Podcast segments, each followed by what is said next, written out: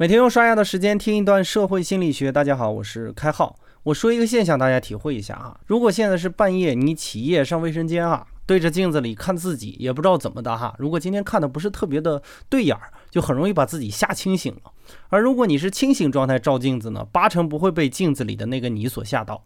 我们之所以很习惯镜子里的那个自己，原因很简单哈。我们在清醒的状态下是可以意识到自己的存在的。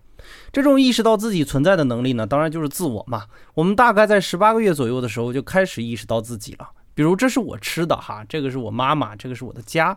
我们基本在那个时候呢，就可以意识到这个世界中属于自己的人或事物。随着年龄的不断增长呢，自我的概念就不局限于拥有什么，而是定义我是什么。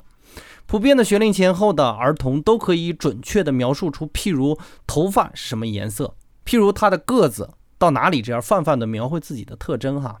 随着年龄的不断增长呢，大概到十几岁的时候呢，我们的自我不再简简单单的关注生理特征了哈，而是关注心理状态。以前对待世界呢是我要吃什么，如果吃不到呢，孩子一般都不会克制，而是通过其他的方式来获取。但是到了十几岁的时候呢，他们开始主动表达意愿，比如说我喜欢吃什么，我想要什么。甚至在这个年龄段时期呢，孩子的自我还延伸出一块比较有趣的范畴啊，这个范畴呢就是开始关注到别人如何看待我。比如小伙伴中呢，谁喜欢我，谁讨厌我，这个时候的孩子心里是一清二楚的哈。之后的自我变化幅度就不太大了嘛，在获取配偶或者需要获取配偶的年龄段呢，会萌发出对爱情的感觉；在结婚以后呢，会萌发出对责任的理解；在有了孩子之后呢，这种责任心则被加强。当然，我们说的是正常情况啊，不排除有特殊的情况。所以呢，根据以上我们介绍的自我的发展过程呢，我们不难总结出自我的四个主要功能：一呢就是自我认知，也就是我们整合并组合自我的认知啊。二呢是自我控制，也就是人会驱使自己完成目标的过程。三呢是自我展示，也就是通过合理的表达行为啊，来完成自己内心中较为理想的形象的展示。第四呢就是自尊啊，我们之前也讲过，是一种对自我高尚的需求。自我呢算是心理学中的一个重要定义之一啊。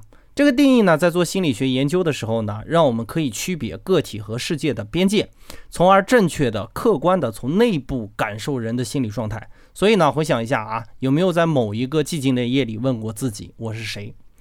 每当你这样问自己一次呢，除了表现出自我彷徨不定以外，其实也是在完善自我的一个过程啊。因为自我是不断的变化和完善的，所以才会有人感叹嘛，了解自己是最困难的一件事。当然了，我们的社心切入点也是如此，通过社会心理学的现象去了解自己。本期的概念就播讲到这里，感谢您理解今天社星的主要内容。更多内容关注微信公众号“开号御书房”，我们下个工作日再见。